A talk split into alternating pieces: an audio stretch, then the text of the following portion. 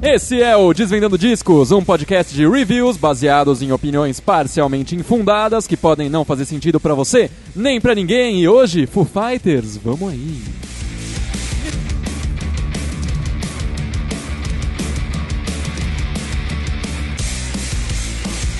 Foo Fighters, uma das maiores bandas de rock da atualidade, se não a maior, até porque quem são as outras? Quem tá competindo aí? É uma competição? Imagine Dragons tá nessa? Imagine Dragons é uma banda de rock? Bom, eu fiz uma pesquisa rápida e eu não sei dizer se é uma banda de rock ou não, mas uma coisa eu tenho certeza: é chato. Mas voltando pro Foo Fighters, banda fundada pelo Dave Grohl, que para quem não sabe era o baterista do Nirvana, e a banda foi crescendo tanto que hoje tem gente até falando que Foo Fighters já é melhor do que Nirvana. Você ouviu essa?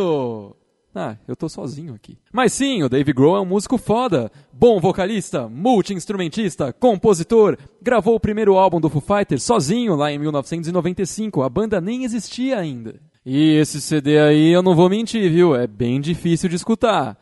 Mas não é de todo mal. Para quem não sabe, as letras são importadas. Importadas de uma lata de lixo. Mas é, o próprio Dave Grohl já admitiu que a maioria das letras ali não fazia nenhum sentido. Tá tipo meu podcast, é nóis. Enfim, depois que a banda realmente se estruturou, a qualidade subiu muito e os discos foram ficando cada vez melhores. A gente teve lá One by One, In Your Honor, depois Echo, Silence, Patient and Grace, até chegar no sétimo álbum de estúdio, Wasting Lights, que para mim é o melhor álbum do Foo Fighters e quem sabe até o melhor álbum de rock dessa década. É, esse aí é bom. O próximo disco, Sonic Highways, chegou cheio de boas intenções, cheio de boas ideias, mas foram suficientes? Não. O álbum acabou ficando um pouco decepcionante quanto à musicalidade do Foo Fighters, embora tenha coisa muito boa ali, que vale a pena olhar, por exemplo, a música de abertura, Something From Nothing, que é uma das melhores músicas do Foo Fighters. E, finalmente, chegando em 2017, foi lançado o até então último disco da banda, Concrete and Golds. A palavra concreto me lembra uma coleção da revista Recreio de muito tempo atrás, que chamava Rock Animals. Tinha um personagem ali, acho que chamava Guardião de Concreto. Só sei que um cara aqui do prédio tinha, ele era muito chato e me enchia o saco. E pensando melhor agora, era Guardião de Granito. Então não tem nada a ver o que eu tô falando. Mas a revista Recreio era da hora. Olha, tinha os Numerix, tinha os Letronics, tinha os Gogos também. Ai, que saudade. O álbum Concrete and Golds começa muito bem. A primeira faixa, T-shirt, é bem legal, serve mesmo como uma introdução, que é uma, o que uma primeira faixa tem que fazer. E depois segue com a música Run, que provavelmente, eu acho que foi o primeiro single lançado desse álbum. É uma música que chama atenção mesmo, ela é bem pop, ela é bem rock, ela é bem tudo. É bem pesada e bem leve, tem uma letra bem besta e ao mesmo tempo bem densa. É uma música bacana, eu gostei. The Sky is a Neighborhood. Olha, acho que é uma das melhores letras do Foo Fighters até hoje. Essa música me surpreendeu bastante, talvez uma das melhores produções até hoje também. E ela tem vários elementos interessantes, desde os back vocals até as mudanças de ritmo. É, ela é muito bonita, eu acho que o Fighters realmente colocou empenho nessa música, então vale a pena ir lá ouvir. Próxima faixa boa, Dirty Water, para mim a melhor música do CD. Letra excelente, melodia incrível, a melodia mais original que você vai encontrar nesse álbum. A dinâmica dela é bem interessante, ela começa bem sussa e vai crescendo até chegar na ponte.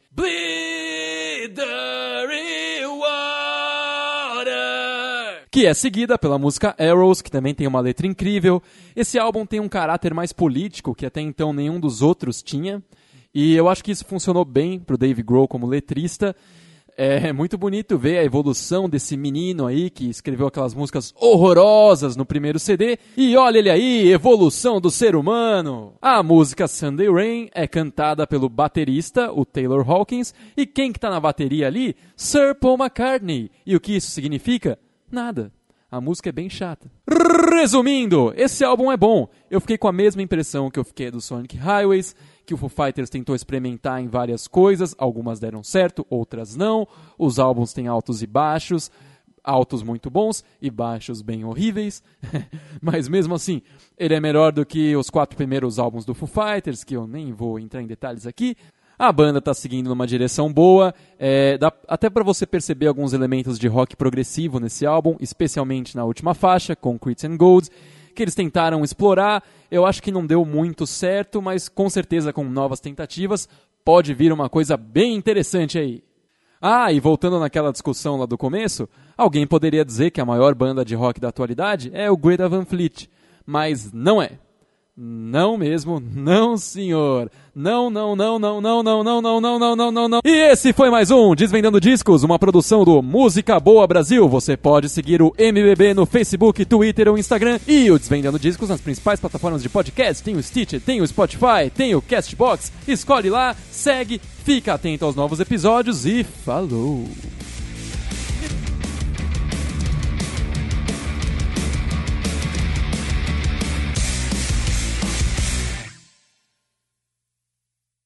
Ah, então, mas esses Letronics aí é, era muito da hora. Eu tinha vários. Porque era tipo o alfabeto, né? Então tinha o A, o B, o C, o D, o E, o F, o G, o H. Ah, o H. O H era muito da hora. Era um dos que eu mais gostava. O, o que, que vem depois do H?